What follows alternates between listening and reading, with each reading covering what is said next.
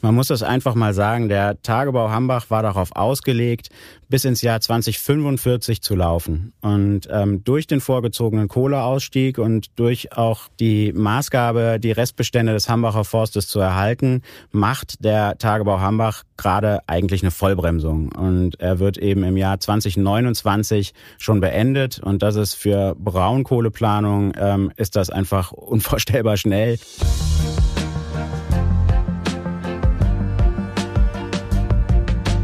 Hi und hallo, herzlich willkommen zu unseren Reviergeschichten. Mein Name ist Thorsten Knippertz und ich bin gespannt, was unser heutiger Studiogast zu berichten hat. Boris Linden ist Geschäftsführer der Neuland Hambach GmbH mit Sitz in Elsdorf. Seine Aufgabe ist es unter anderem Teile des Rheinischen Reviers, nämlich die Landschaft im Bereich des Tagebaus Hambach für die Zeit nach dem Ende des Braunkohleabbaus neu zu gestalten. Hambach soll dann ein Zukunftsraum werden. Aber wie? Dazu hat Boris Linden ganz konkrete Vorstellungen. Sein Traum, in wenigen Jahren oben an der Kante der Sophienhöhe im neuen Aussichtsturm zu sitzen und den Ausblick zu genießen. Hallo, Herr Linden. Hallo. freue mich, dass Sie da sind. Sie sind gebürtiger Aachener und beschäftigen sich beruflich schon seit Jahren mit dem Strukturwandel des Rheinischen Reviers.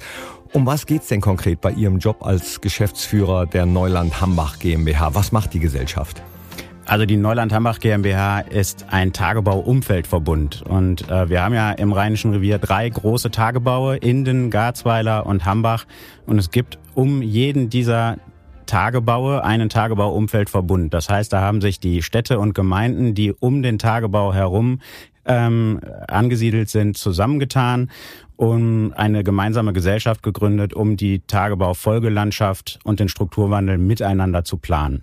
Also im Prinzip ist das ähnlich wie das, was wir schon in vorherigen zwei Folgen unseres Podcasts besprochen haben. Da ging es um Indeland und die Landfolge Garzweiler. Da waren Herr Mielchen und Frau Zeimetz zu Gast hier. Da habe ich erfahren, was alles im direkten Umfeld der beiden anderen Tagebau geplant ist. Das war schon spannend. Deswegen bin ich jetzt äh, sehr froh zu hören, was denn bei Hambach geplant ist. Mit welchen Kommunen arbeiten Sie da zusammen? Also wir haben sechs Gesellschafterkommunen, das sind Elsdorf und Kerpen im Rhein-Erf-Kreis und dann Merzenich, Niederzier, Jülich und Titz im Kreis Düren. Sechs, das macht es wahrscheinlich Stück. nicht einfacher, oder? Ja, aber wir kommen gut miteinander zurecht. Wir haben ja auch ein gemeinsames Ziel und deswegen funktioniert das wunderbar. Ja, das ist ja auch eine riesige Fläche, die nach dem Kohleausstieg neu entwickelt und umgestaltet werden muss. Wer gibt die Rahmenbedingungen vor und bestimmt, was zu tun ist? Also es ist schon ein komplexes äh, Akteursnetzwerk, das muss man einfach sagen. Ähm, wir äh, wollen für uns eine interkommunale Planung machen und bei den Kommunen liegt eigentlich ja auch die Planungshoheit. Das heißt, das sind die Akteure, die sich zusammentun sollten, um eine gemeinsame Planung für diesen Raum zu verabreden. Aber es gibt natürlich Rahmenbedingungen die äh, übergeordnete Planung sozusagen, die Regionalplanung und die Braunkohleplanung, die dann jeweils in Köln von Gremien wie dem Regionalrat und dem Braunkohlenausschuss ähm, verabschiedet werden und derzeit auch neu aufgestellt werden. Das sind unsere Rahmenbedingungen. Also wie soll der See aussehen? Äh, wo sollen äh, landwirtschaftliche Flächen entstehen? Wo sollen Grünzüge entlanglaufen? Das sind die Rahmenbedingungen, die von der übergeordneten Planung kommen. Und wir stimmen uns jetzt interkommunal ab, um unser Bild zu entwerfen und bringen unser Bild dann in die übergeordnete Planung mit ein. Der See, ich höre schon, auch da geht es später um See, werden wir äh, auch noch mal näher drauf eingehen. Jetzt haben wir eben über Indeland und die Landfolge Garzweiler gesprochen. Sprechen Sie äh, auch manchmal mit den Kolleginnen und Kollegen und können mir vielleicht sogar sagen, ähm, was bei Hambach anders ist als bei den anderen Tagebauen? Ja, also wir sprechen sehr viel miteinander, da bin ich sehr dankbar. Ähm, ich muss auch dazu sagen, äh, Neuland-Hambach ist der jüngste Tagebauumfeldverbund. Wir sind erst vor knapp drei Jahren gegründet worden. Die Kollegen in der Landfolge und vor allen Dingen im Indeland äh, sind schon ein bisschen länger unterwegs und ich konnte in der Gründungszeit und Anfangszeit viel lernen von den Kolleginnen und Kollegen. Ähm, wir haben auch ähm, Überschneidungen und Gemeinsamkeiten, was die Gesellschafterkommunen angeht, denn ähm, beispielsweise Jülich und Niederzier sind sowohl Gesellschafter im Neuland Hambach als auch im Indeland, weil sie eben an beiden Tagebauen liegen. Und die Landgemeinde Titz ist äh, Gesellschafter bei uns, genauso wie in der Landfolge Garzweiler. Ähm, vor allen Dingen eint uns aber natürlich, dass wir alle äh, demselben Ziel verpflichtet sind, nämlich aus den Tagebau, äh, aus den Tagebau und Zukunftsräume zu machen und äh, möglichst frühzeitig vielfältige Entwicklungsperspektiven zu entwickeln. Ähm, und deswegen ist es gut, wenn wir uns unterhaken können, auch gegenüber dem Land, gegenüber RWE äh, mit einer Stimme sprechen, um ähm, da eine ähm, ja, größere äh, Bandbreite auch auf, aufbringen zu können. Was so die Unterschiede angeht, ähm, also ich glaube, jeder äh, Tagebau und jede Folgelandschaft, die gerade geplant wird, ähm, hat ihre Eigenheiten, ihre Besonderheiten. Man sagt ja immer Talente heutzutage dazu. Ähm, aber äh, äh, es gibt dann auch einfach ähm, Unterschiede bei uns. Insbesondere ist es so, der Tagebau Hambach ist der größte Lockergesteinstagebau Europas, ähm, sozusagen das tiefste Loch mit äh, über 400 Metern.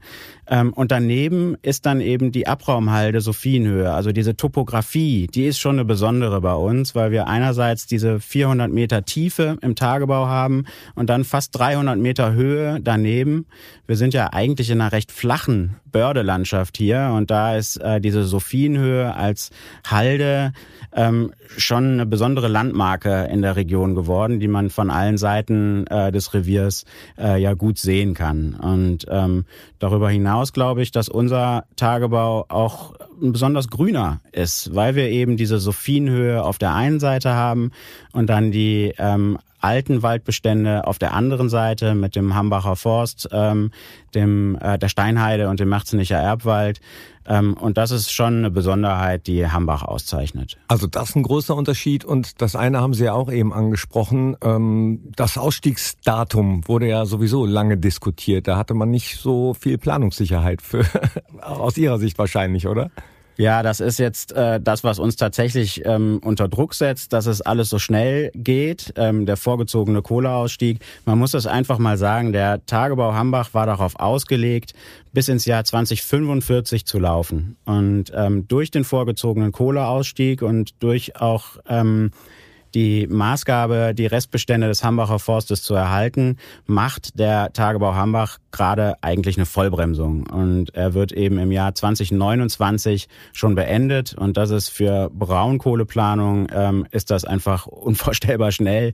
Denn dahinter liegt ja eine ganze Reihe von betrieblichen Planungen, die darauf abgestellt werden muss. Und das ist gar nicht so einfach. Ich greife mal eine Zahl auf. Sie haben gerade 45 gesagt, 2045 zwar, aber ich bleibe mal bei der 45.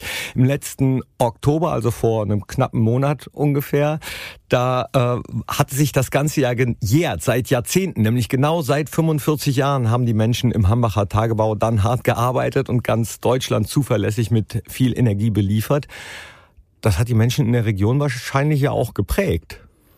Ganz sicher. Also äh, Sie haben recht. 1978 ist der Tagebau aufgeschlossen worden, also genau 45 Jahre alt in diesem Jahr.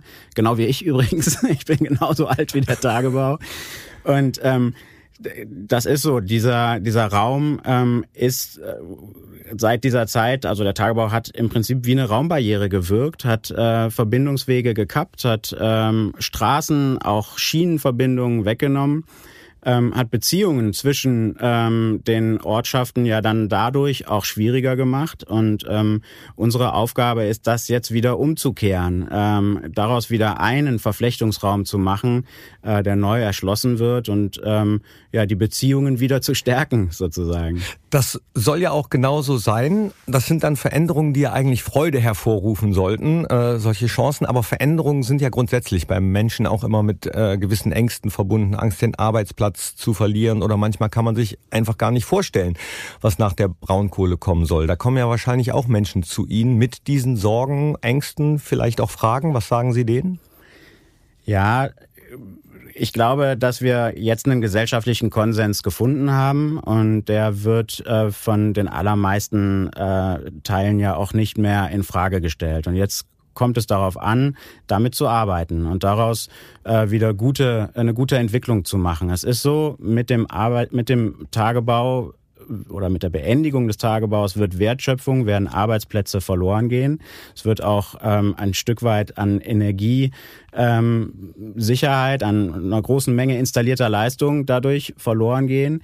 Und ähm, wir werden unseren Beitrag leisten, vor Ort ähm, dies auch zu kompensieren, indem wir neue Perspektiven schaffen, ähm, Möglichkeiten für neue Arbeitsplätze und neue Wertschöpfung und auch ähm, neue installierte Leistungen, dann aber mit erneuerbaren Energien. Und nicht nur mit Energien, sondern äh, Stichworte, die auch immer wieder fallen, wenn es um diese neuen Zukunftsräume geht, die da geplant werden oder dann auch umgesetzt werden, äh, sind Erholung, Kreativität. Das ist bei Hambach wahrscheinlich nicht anders. Das ist so, weil dieser Raum natürlich ganz viel Potenzial bietet. Also die Sophienhöhe ist schon jetzt ein äh, Ort, der unheimlich äh, stark aufgesucht wird von Erholungssuchenden, Naherholungssuchenden, der auch ein, ein Potenzial hat, ähm, mit einem sanften Tourismus noch weiterentwickelt zu werden für Menschen, die genau äh, diese, diese, äh, den Weg ins Grüne suchen. Die Artenvielfalt, die dort entstanden ist, eben auch zu genießen. Künftig kommt der See dazu, ähm, die Möglichkeit, nahe am See qualitätsvoll zu wachsen, ähm, das bietet dieser Raum und diese Chancen sollten wir dann auch nutzen. Wir sprechen gleich drüber, was konkret geplant ist, aber vorher wollen wir noch ein bisschen über Sie persönlich erfahren, wie Sie zum Thema Strukturwandel gekommen sind. Als gebürtiger Aachener, echter Öscher sozusagen, sind Sie ja mit den Themen der Region sowieso hier vertraut, oder? Ja, wir sind eine große Region, das Rheinland. Und damit äh, war mir schon bekannt, äh, was hier in der Region passiert. Und ähm, ja, ich habe auch beruflich schon einige Zeit damit zu tun. Ich habe ähm, bei der Industrie- und Handelskammer in Aachen gearbeitet. Ähm, bin dort tatsächlich dann auch ähm, Referent äh, für das Rheinische Revier geworden und ähm, in den ähm, Anfängen der Debatte über einen vorgezogenen Kohleausstieg gab es äh, eben die Gründung der Zukunftsagentur Rheinisches Revier, die ähm, diese ersten Vorarbeiten äh, dann leisten sollte. Ähm, man muss ja dazu sagen, das Rheinische Revier ist keine wirklich gelernte Region und äh, vielfach äh, hat, haben die Netzwerke zwischen, ich sag mal, der Städteregion Aachen und dem Rheinkreis Neuss noch gar nicht so sehr existiert, so dass man ähm, da erstmal Netzwerk, äh, Netzwerke legen musste, äh, um dann in eine gemeinsame programmatische Arbeit einsteigen zu können. Und ähm, dann bin ich gewechselt von der Industrie- und Handelskammer in die Zukunftsagentur und ähm, ja, das war allerdings noch vor dem äh, beschlossenen Kohleausstieg. Wir haben damals immer gesagt, das ist ein bisschen Politik ohne Geld, denn die Strukturmittel standen noch nicht zur Verfügung. Ähm, aber jetzt, ähm, seit der vorgezogene Kohleausstieg dann auch final beschlossen ist, ähm, habe ich mich dann äh, dem Neuland Hambach zugewendet. Ja, und jetzt lernt man ja auch immer mehr den Begriff Rheinisches Revier. Der äh, kommt einem immer mehr unter, ob man es jetzt liest oder ob man es in, wie in diesem Podcast immer häufiger hört. Mittlerweile lernen das viele Menschen. Aber durch die Arbeit bei der Zukunftsagentur, da sind Sie ja vertraut mit den Plänen und Abläufen dort. Also das sind ja ganz gute Voraussetzungen, um konkrete Pläne für die Praxis zu entwickeln. Hat Sie äh, irgendjemand dann angeworben äh, von der Zukunftsagentur, äh, Geschäftsführer zu werden bei der Neuland Hambach GmbH oder wie ist das abgelaufen? Genau, die ähm, sechs Bürgermeister der ähm, Anrainerkommunen rund um den Tagebau Hanbach haben vorher natürlich schon informell ähm, sehr eng miteinander äh, gearbeitet. Ich durfte diese Arbeit unterstützen, äh, ein erstes Drehbuch für die Entwicklung ähm, äh, des Tagebaus ähm, zu schreiben. Äh, zu diesem Zeitpunkt wussten wir aber noch nicht, inwieweit wird sich der vorgezogene Kohleausstieg auf Hambach ähm, auswirken. Und ähm, mit der Leitentscheidung, die dann damals getroffen wurde, mit dem Kohleausstieg durch die Kommission in Berlin, äh, war dann klar, dass sich alle Rahmenbedingungen für Hambach ändern würden, dass im Prinzip ganz neu geplant werden müsste. Und dann war für die Bürgermeister auch klar, wir müssen die informelle Zusammenarbeit formalisieren und eine Gesellschaft gründen. Äh, und dann bin ich gefragt worden. Und ähm, ich habe nicht lange überlegt. Ich habe sofort Ja gesagt. Ich habe sofort Ja gesagt. das ist gut. Äh, Sie sagen auch wir, Sie meinen wahrscheinlich nicht nur sich und die äh, Bürgermeister, Bürgermeisterinnen, sondern auch Mitarbeiterinnen und Mitarbeiter bei Ihnen? Ja, das ist äh, eine Teamleistung und äh, anders wäre das auch gar nicht zu bewerkstelligen.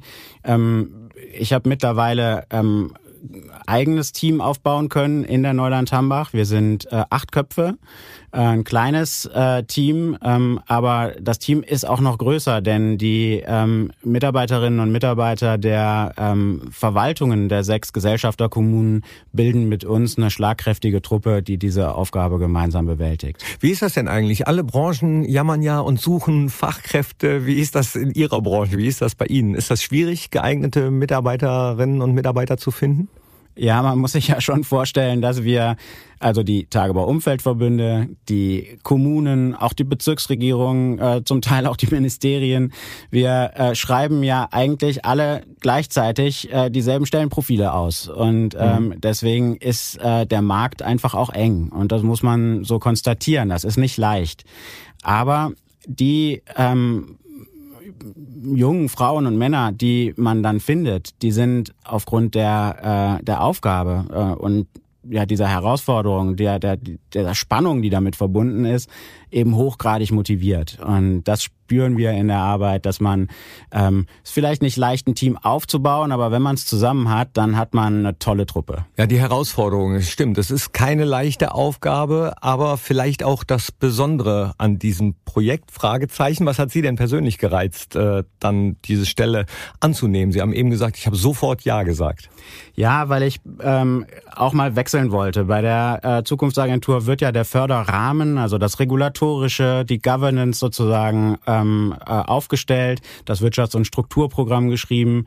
Ähm, das sind alles auch spannende Aufgaben, aber ich wollte jetzt die Seiten wechseln und ähm, konkrete Projekte entwickeln und sozusagen Antragsteller werden bei der Zukunftsagentur und beim Land, um Fördermittel einzuwerben und konkrete Projekte auf die Straße zu bringen. Was sehen Sie als größte Herausforderung bei diesem Gesamtprojekt Neuland-Hambach an? Oh, es sind viele Herausforderungen. Es ist gar nicht so leicht, da eine herauszugreifen. Ähm, ich habe eingangs gesagt, wir stehen unter einem unglaublichen Zeitdruck. Ähm, diese Planprozesse ähm, jetzt auch schnell zu einem äh, Abschluss zu bringen. Ähm, das auf der einen Seite ähm, kontrastiert ja ein bisschen ähm, mit der allgemeinen Wahrnehmung, ähm, dass man noch bis 29 Zeit hat, bis der Tagebau beendet wird. 30 fängt dann äh, die Einleitung des Wassers in den künftigen Tagebausee an und das dauert dann 40 Jahre, bis der voll ist. Da hat man ja unglaubliche Zeiträume vor sich und äh, trotzdem ähm, müssen wir jetzt in diesem Jahr 2023, im kommenden Jahr 2024 weitreichende Entscheidungen vorbereiten und treffen und stehen deswegen unter einem großen Zeitdruck. Das ist ähm, gar nicht leicht äh, zu vermitteln ähm, als äh, Aufgabe. So, und dann ähm, ist es, glaube ich, ich habe mein, mein Team in Neuland-Hambach angesprochen. Ähm, das ist ein tolles Team, ähm, aber trotzdem sprechen wir ob der Fülle der Aufgaben immer noch von begrenzten Ressourcen, sowohl personell als auch finanziell, um das wirklich alles in äh, der gebotenen Geschwindigkeit ähm, hinzubekommen. Und damit es dann am Ende auch, äh, ich sag in Anführungsstrichen schön ist oder damit diese Rekultivierung auch gelingt, damit dieser Zukunftsraum auch lebenswert ist, damit die Chancen, die sich da jetzt bieten, auch genutzt werden. Ist denn eigentlich äh, RWE gar nicht gesetzlich verpflichtet, für die Rekultivierung mitzusorgen? Doch, und das äh, wird der Braunkohleplan, ähm, der derzeit verändert wird, äh, auch festschreiben, die Rekultivierungsverpflichtungen, die Wiederherstellungsverpflichtungen für RWE. RWE macht das ja auch. Wenn man heute über die Sophienhöhe äh, spaziert, dann sieht man, ähm, dass das auch in vorbildlicher Art und Weise geschieht. Da ist ein toller Raum entstanden. Trotzdem äh, sagen die Verpflichtungen im Braunkohleplan gar nicht so viel aus. Die Ziele ähm, betreffen den See, der hergestellt werden muss und funktionieren muss. Sie betreffen landwirtschaftliche Flächen, die hergestellt werden müssen äh, und sonstige Rekultivierung. Aber wir sprechen über einen Raum von 8500 Hektar. Das ist eine äh, sehr, sehr große Fläche will mal ein Bild geben, so die, die Gesamtfläche der Stadt Düren ist in etwa so groß. Und ähm, jetzt gilt es, diesen Raum dann mit zusätzlichen Zielen ähm, eben auch lebenswert zu machen. Und dafür ist dann nicht mehr RWE verantwortlich, sondern dafür ähm, sind wir Kommunen, also die äh, Gemeinschaft, äh, die interkommunale Gemeinschaft der Neuland-Hambach verantwortlich, ähm, hier einen Plan zu entwickeln für weitere äh, Ziele, die den Raum lebenswert machen, diese dann auch äh, umzusetzen und zu betreiben. Plan ist ein gutes Stichwort. Wie versprochen gehen wir gleich auf konkrete Pläne noch ein. Vorher aber kommen wir zu unserer Rubrik Kurz und Knackig hier bei uns im Podcast Reviergeschichten. Dazu äh, gleich drei Fragen mit der Bitte, die möglichst kurz und knackig, deswegen heißt das so, zu beantworten. Als gebürtiger Aachener, was ist Ihr Lieblingsgericht typisch für die Region? Also als Aachener müsste ich jetzt sagen Puttes, das ist äh, das ist angebratene Blutwurst. Ähm, aber mein Lieblingsgericht, ich bin äh, leidenschaftlicher Griller und ähm, ja, die Grillsaison ist jetzt zu Ende, aber äh, ich äh, grille für mein Leben gerne. Jetzt, jetzt soll es eigentlich kurz und knackig sein. Ich frage aber trotzdem nochmal nach, weil ich auch Puttes schon mal gehört, nachgeguckt habe, äh, aber dann nicht mit Blutwurst, sondern mit Mettwurst. Das kenne ich nicht. ich kenne das mit Blutwurst. Okay. Aber Apfelmus auch dabei. Ja. Ja, das, das, das gehört dazu, ne? Frage Nummer zwei. Was trinken Sie denn dann gern dazu? Also sowohl zum Grillen als auch zur Puttes äh, ein Bier.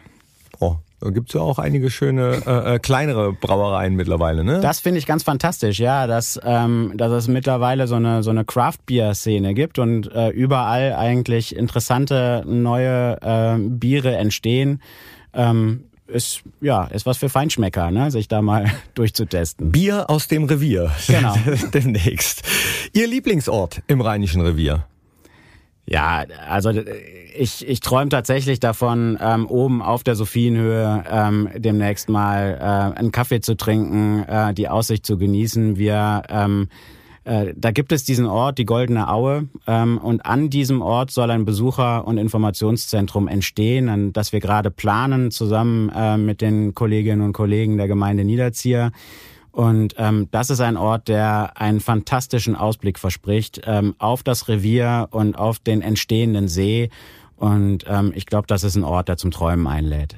Kann ich bestätigen. Ähm, es gab in der Vergangenheit schon häufiger Menschen hier in unserem Podcast, die von der Sophienhöhe geschwärmt haben. Und ich als gebürtiger Mönchengladbacher habe gesagt, mehr Culpa war ich noch nie. Zwischendurch habe ich das jetzt nachgeholt und es lohnt sich definitiv. Also die Sophienhöhe soll noch schöner werden, auch wenn sich es manchmal gar nicht vorstellen kann.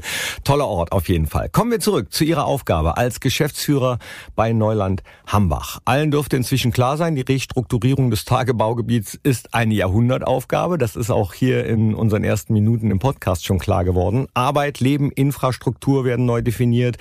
Eine ganze Region erfindet sich dabei neu und jetzt wollten wir ja konkret werden. Welche Pläne haben Sie? Welche Projekte liegen auf Ihrem Schreibtisch? Eine ganze Menge. Also man muss das ja mal erklären. Ich habe gesagt, ähm, wir machen eine interkommunale Planung, die nennt sich Rahmenplan. Das heißt, da stimmen wir sechs Kommunen miteinander ab, wie dieser Raum aus unserer Sicht aussehen soll. Das bringen wir in übergeordnete Pläne ein. Und können dann von diesem Plan ableiten eine ganze Matrix von Projekten, ähm, die zu der gegebenen Zeit dann in die Umsetzung gebracht werden müssen. Ich kann vielleicht mal ein paar von diesen Projekten herausgreifen, ja. ähm, die, die gerade uns aktuell beschäftigen. Mhm. Da ist zum Beispiel ähm, das Projekt ähm, Einleitbauwerk. Ähm, da geht es darum, dass ähm, derzeit eine äh, Pipeline geplant und dann hoffentlich auch bald gebaut wird, die eben Rheinwasser zu den beiden Tagebauen in Garzweiler und Hambach führen soll, damit äh, mit diesem Wasser äh, dort die Tagebauseen entstehen können. Das heißt, ab dem Jahr 2030 wird das Rheinwasser ähm, mit 13 Kubik pro Sekunde in diesen in dieses Loch hineingeleitet. Das hört sich viel an. Über ein Bauwerk, das 3,4 Kilometer lang ist und die Böschungen hinunterführt in einem Wechsel von Rohrleitungen und offenem Gerinne und eben das Wasser dort hineinführt. Und wir glauben, dass das ein ganz besonderer Ort ist, weil da über die nächsten 40 Jahre hinweg eben die Landschaft verändert wird und ein See entsteht. Und ähm, da wollten wir eben nicht einen Zaun drumherum bauen und äh, diesen Raum für unzugänglich erklären, sondern wir haben gesagt, der muss offen sein. Da müssen Menschen hingehen können und, und sollen diesen Wandel erleben. Das ist natürlich nicht trivial, denn äh, da sind insbesondere sicherheitliche Aspekte jetzt zu ähm, beantworten und daran arbeiten wir. Also wie können wir diesen Raum zugänglich machen, um in den nächsten 45 Jahren dann eben die Möglichkeit zu schaffen, äh, hier diesen Landschaftswandel vor Ort tatsächlich zu erleben. Und wie kann man das machen? Das wäre nämlich auch meine erste Frage gewesen. Das hört sich an, als wenn das nicht ganz ungefährlich ist, wenn das einfach so da äh, rumfließt, das Wasser. Ja, das ist, das ist jetzt zu klären in dem Prozess. Wir ähm, wollen ein, eine Begehbarkeit dieser Anlagen äh, äh, herstellen, so dass man äh, eben immer da, wo ähm, das mit Rohrleitungen unterirdisch verlegt wird, dann äh, einen, einen kreuzenden See, äh, äh, Weg hätte, äh, der dann wieder ähm, rumführt und dann an den ähm, offenen Gerinne entlang führt, so dass man das Wasser sieht und hört und spürt äh, und dann auf diese Art und Weise diese 3,4 Kilometer äh, bis äh, zum Wasser runtergehen kann. Also das heißt, wie so ein Wanderweg immer wieder mit Wasserfällen Richtig. unterbrochen? Genau, gutes das, Bild. Das, das hört sich gut an.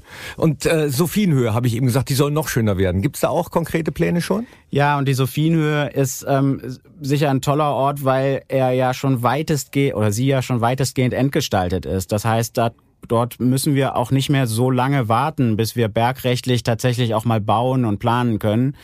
Ähm, wir würden gerne äh, die Sophienhöhe ähm, erschließbar machen von allen Seiten. Wir brauchen Aufgänge von jeder Himmelsrichtung sozusagen.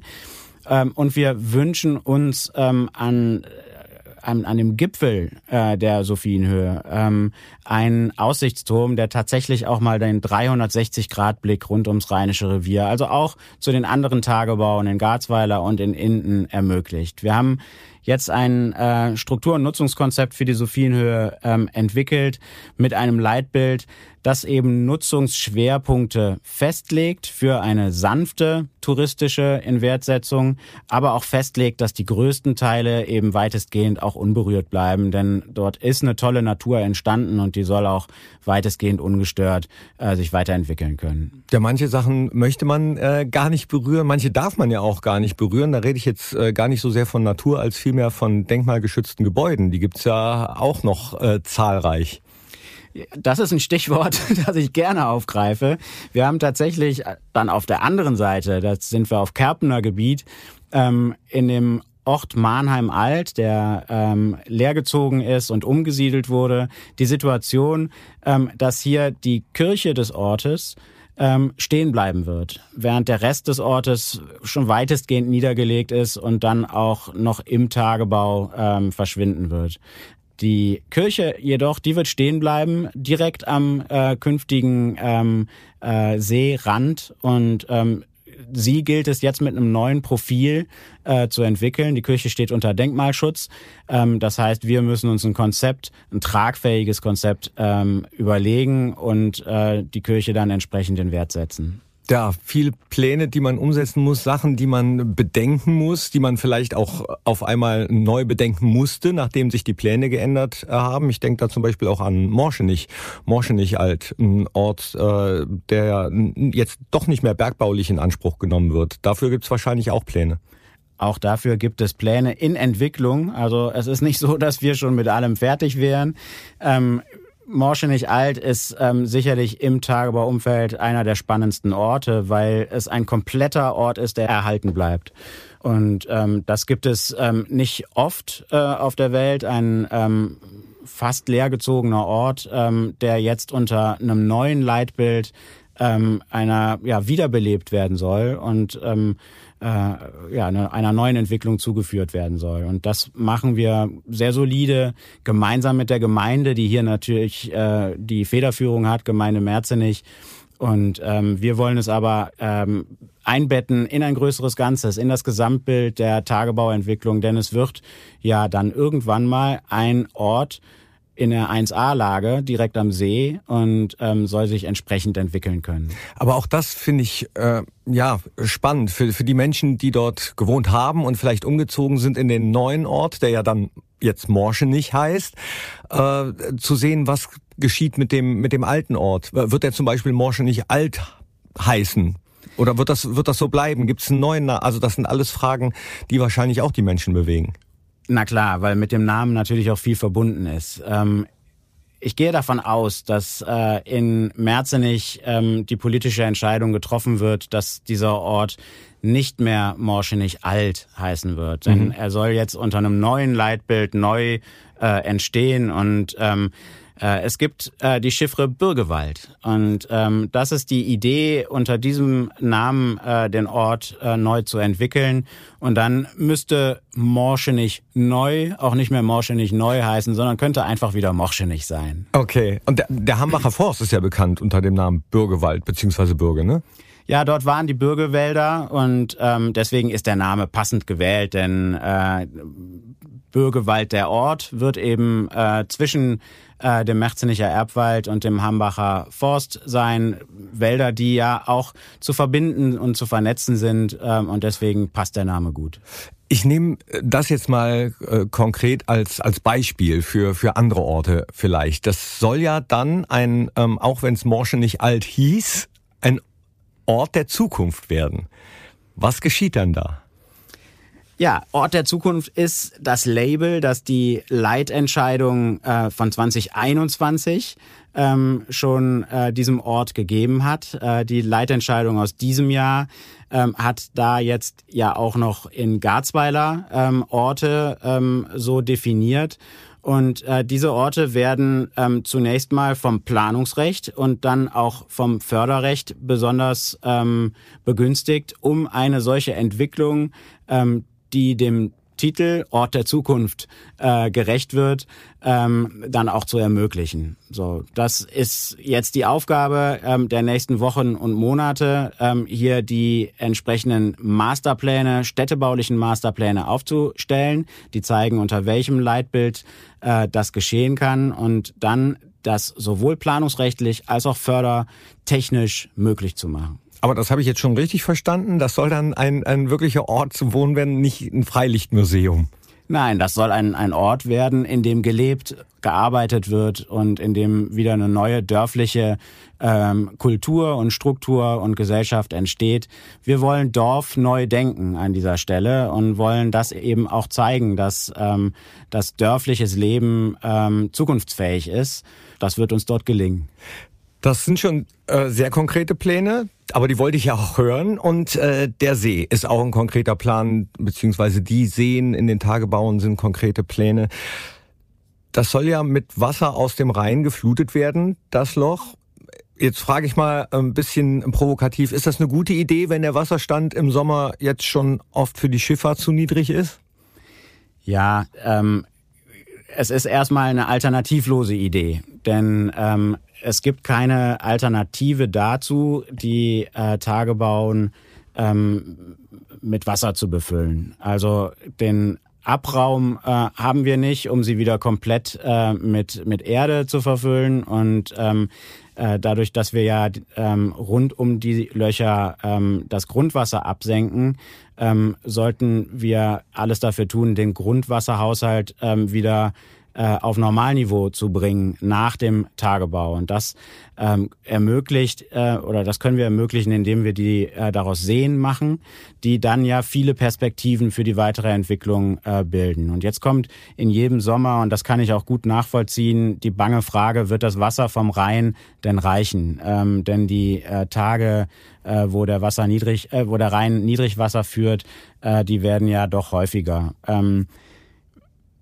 ich bin kein Hydrologe. Ähm, ich weiß aber, dass diese Fragen im Braunkohlenausschuss ähm, auch ähm, bei den unterschiedlichen Verfahren äh, zu den Tagebau-Restseen ähm, von allen Seiten abgeprüft werden. Und ähm, die Aussagen, die äh, wir bisher in den Gutachten lesen, die sagen, dass im Jahresmittel äh, immer gleich viel Wasser zur Verfügung steht, so dass äh, was man im Sommer eben nicht entnehmen kann, äh, das kann man dann vielleicht im Herbst oder im Frühjahr mehr entnehmen, so dass äh, die äh, Befüllung äh, der äh, Tagebaue mit äh, Wasser eben auch gewährleistet ist.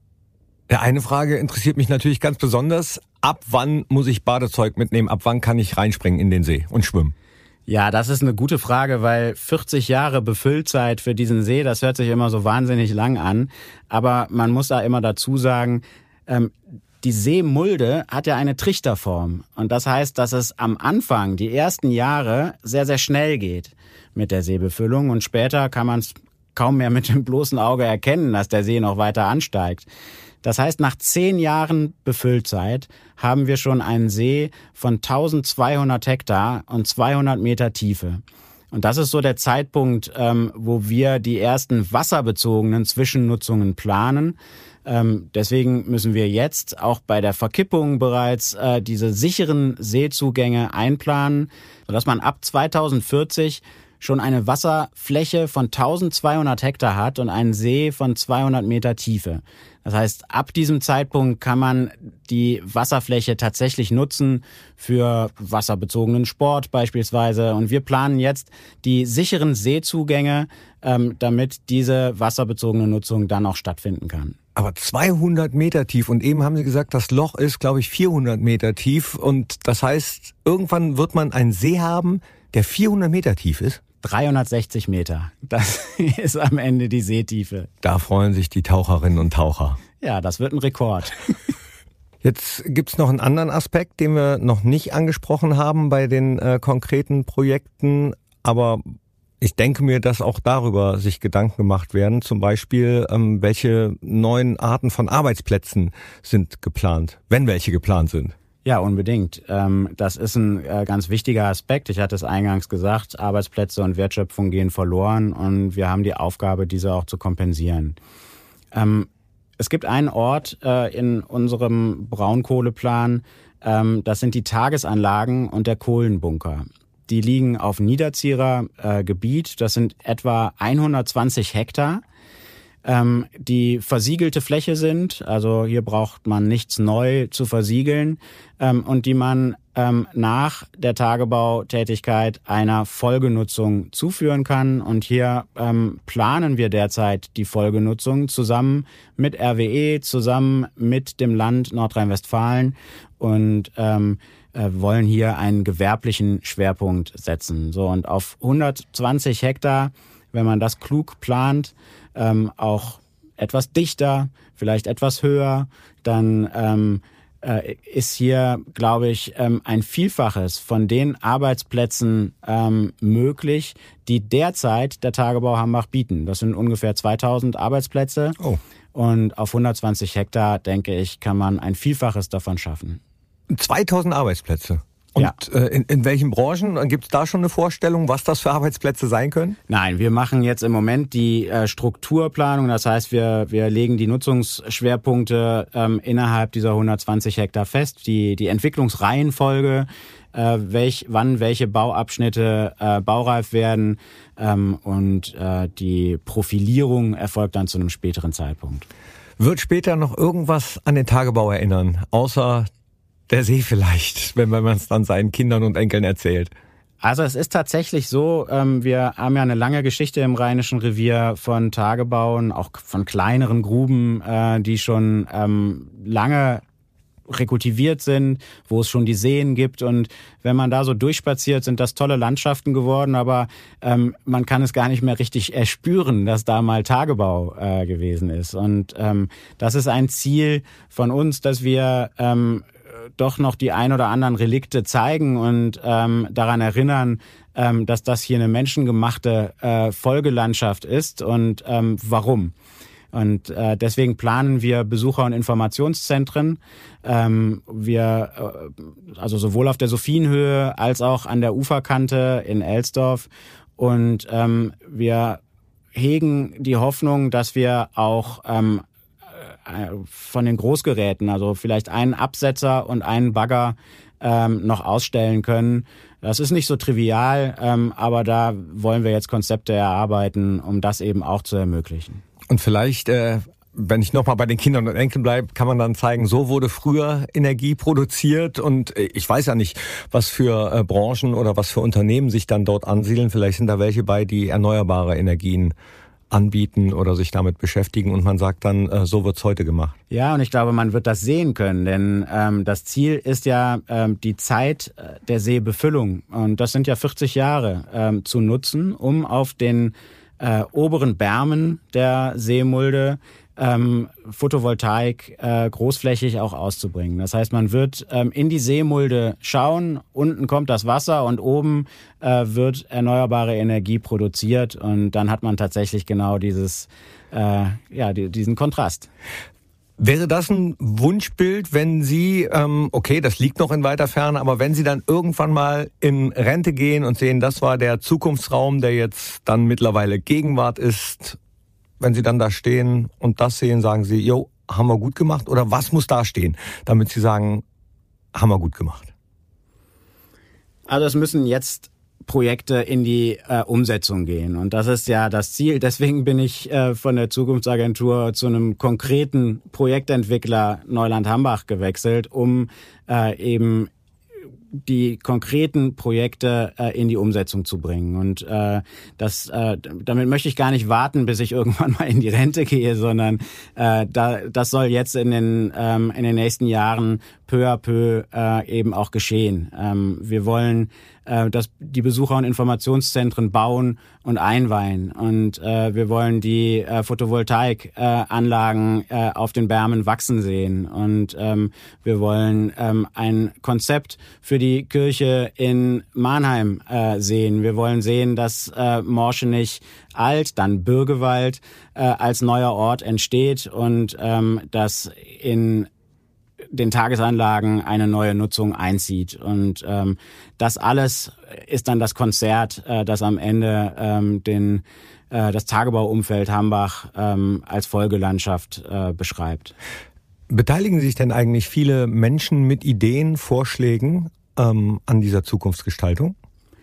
Ja, wachsend. Also ähm, man, man äh, merkt, dass äh, die, die Pläne, die wir zeichnen, mehr und mehr äh, eben auch Aufmerksamkeit und Interesse ähm, erregen. Wir versuchen über Bürgerwerkstätten ähm, dazu eben auch in den Austausch mit den Bürgerinnen und Bürgern äh, zu kommen. Und ähm, wir haben da schon tolle Veranstaltungen mit äh, 90, 120 äh, Teilnehmerinnen und Teilnehmern gehabt. Und ähm, ja, das macht Freude. Freude hat mir dieser Podcast gemacht. Ich hoffe Ihnen auch, Herr Linden. Ja, vielen Dank für die Einladung. Und ich wünsche Ihnen bei allem, was Sie vorhaben, viel Glück. Drückt die Daumen, dass das ein äh, großer Erfolg wird, dass das Rheinische Revier wird, wie wir uns das hier in den Reviergeschichten ausmalen.